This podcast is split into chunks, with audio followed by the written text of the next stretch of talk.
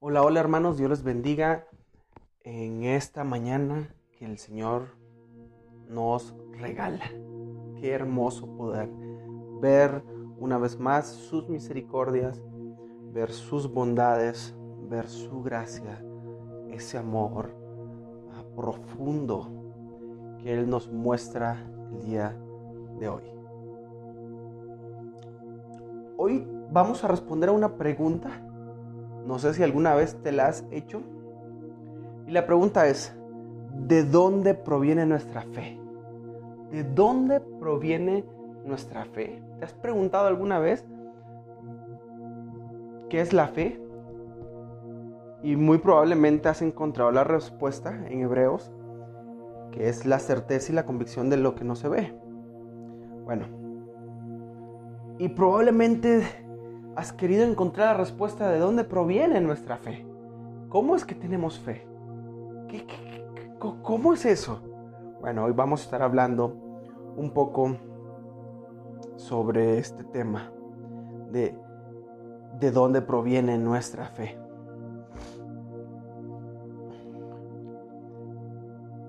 Ya que hemos sido redimidos solo por la gracia de nuestro Señor Jesucristo y solo por medio de la fe.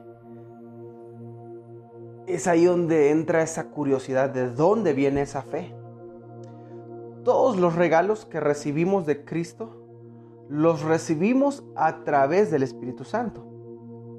Y la fe es uno de esos hermosos regalos que recibimos de parte de nuestro Señor. Si me acompañan a Tito, capítulo 3, versículo 4 hasta el versículo 6, vamos a encontrar lo siguiente. Y dice, pero cuando se manifestaron la bondad y el amor de Dios, nuestro Salvador, Él nos salvó, no por nuestras propias obras de justicia, sino por su misericordia. Nos salvó mediante el lavamiento de la regeneración y de la renovación por el Espíritu Santo el cual fue derramado abundantemente sobre nosotros por medio de Jesucristo nuestro Salvador. Lo acabo de leer en la versión, ah, nueva versión internacional. Esto dice la nueva Biblia de las Américas. Pero cuando se manifestó la bondad de Dios nuestro Salvador y su amor hacia la humanidad, Él nos salvó no por las obras de justicia que nosotros hubiéramos hecho, sino conforme a su misericordia por medio del lavamiento de la regeneración y la renovación por el Espíritu Santo. Ok, esta pregunta lidia con la forma en que los creyentes vienen a la fe y reciben la salvación comprada por Cristo? Es una pregunta que se entiende mejor si se hace en retrospectiva. O sea, mirando hacia atrás en nuestras vidas y preguntándonos lo siguiente, ¿cómo pude yo, siendo un pecador, llegar a amar a Jesús y creer en el Evangelio cuando muchos no lo han hecho? Para comprender la magnitud de esto, debemos de entender que el mensaje de la cruz es una locura para los que se pierden. Dice 1 Corintios 1:18. Porque la palabra de la cruz es necedad, es locura para los que se pierden, pero para nosotros, los salvos, es poder de Dios. Aunque podemos comprender los hechos del Evangelio de una forma intelectual, sin la intervención de la gracia de Dios, los rechazaríamos. Porque entonces esto fuera una total locura. Sería absurdo para nosotros. Pero entonces, su palabra nos recuerda que Dios sí interviene. El Espíritu Santo le da nueva vida a los pecadores. El Espíritu Santo vino y nos dio una nueva vida. Recordemos lo que el apóstol Pablo en Efesios capítulo 2 versículo 1 nos dice, que nosotros estábamos muertos en nuestros delitos y pecados. Espiritualmente nosotros estábamos muertos bajo una esclavitud. Y entonces el espíritu de vida, ese mismo espíritu de vida que, resucitó a Cristo entre los muertos, viene y nos resucita a nosotros. Juntamente con Cristo somos resucitados. Y entonces Él nos da vida cuando estábamos muertos en nuestros delitos y pecados. Y entonces, allí donde Él nos da vida, entonces vamos a tener un encuentro poderoso con Jesús. Hermanos, la fe. La fe. Nuestra respuesta obediente al Evangelio es un regalo de la gracia de Dios. Es un regalo de la gracia de Dios. Mientras el Evangelio es predicado, el Espíritu Santo crea fe en nuestros corazones para que abracemos al Cristo que ha resucitado. De tal forma que nosotros lo abracemos como es presentado en el Evangelio. Cuando escuchamos el Evangelio. Esta maravillosa verdad tiene enormes implicaciones en nuestra forma de ver la salvación, la vida cristiana y la adoración. Número uno, confirma que nuestra salvación es verdaderamente por gracia y ninguno de nosotros puede jactarse por ser salvo o por haber aprovechado al máximo la salvación que se nos ofreció. Ciertamente no somos salvos porque teníamos suficiente sentido moral o espiritual en nosotros mismos como para creer en el Evangelio, ni porque fuimos enseñados correctamente, aunque eso es importante. No somos salvos tampoco por nuestras acciones que nosotros podamos hacer.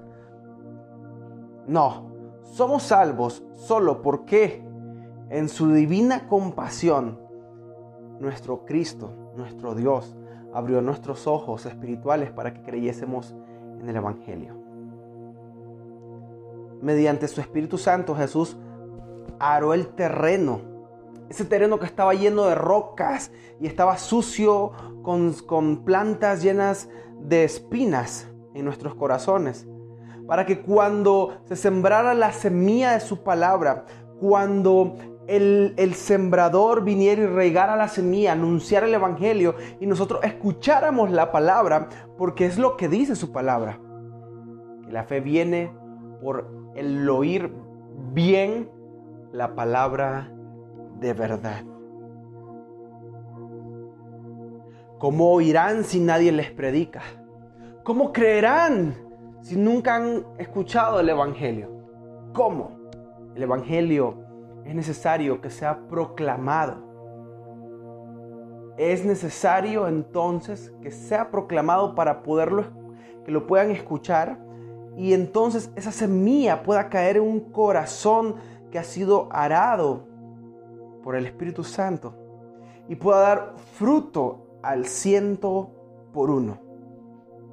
Y pueda generar ese fruto de la fe y llevarlos al arrepentimiento. Si creemos en el Evangelio debemos agradecer a Dios por darnos la gracia de creer en Él, pues eso solo viene de Él. La vida cristiana debe estar marcada por la gratitud y la humildad. En nosotros mismos y por nosotros mismos no somos mejores que nuestros prójimos que no son cristianos. No, la única diferencia es que algo, o mejor dicho, alguien sumamente maravilloso y asombroso ha venido a nuestras vidas y hemos tenido un encuentro con la persona más importante de nuestras vidas, Jesucristo. Y finalmente, saber que nuestra fe es un regalo de Dios, esto cambia la forma en que vemos la adoración pública, particularmente en la predicación del Evangelio. A través de la proclamación del Evangelio, el Cristo que ha resucitado se presenta a sí mismo con poder salvador y transforma a las personas por la eternidad. Hermanos, la vida eterna no empezará cuando Cristo regrese, La vida eterna empieza cuando el Espíritu Santo nos da vida a través del Evangelio, o sea, el poder de Dios para la salvación. Cuando escuchamos el Evangelio, no solo estamos escuchando una lectura religiosa o una lectura de un libro más, no, hermanos. El poder más grande en todo el mundo está obrando y le está dando una nueva vida a los pecadores. ¿De dónde viene la fe que el día de hoy tenemos? Vino de haber escuchado el Evangelio.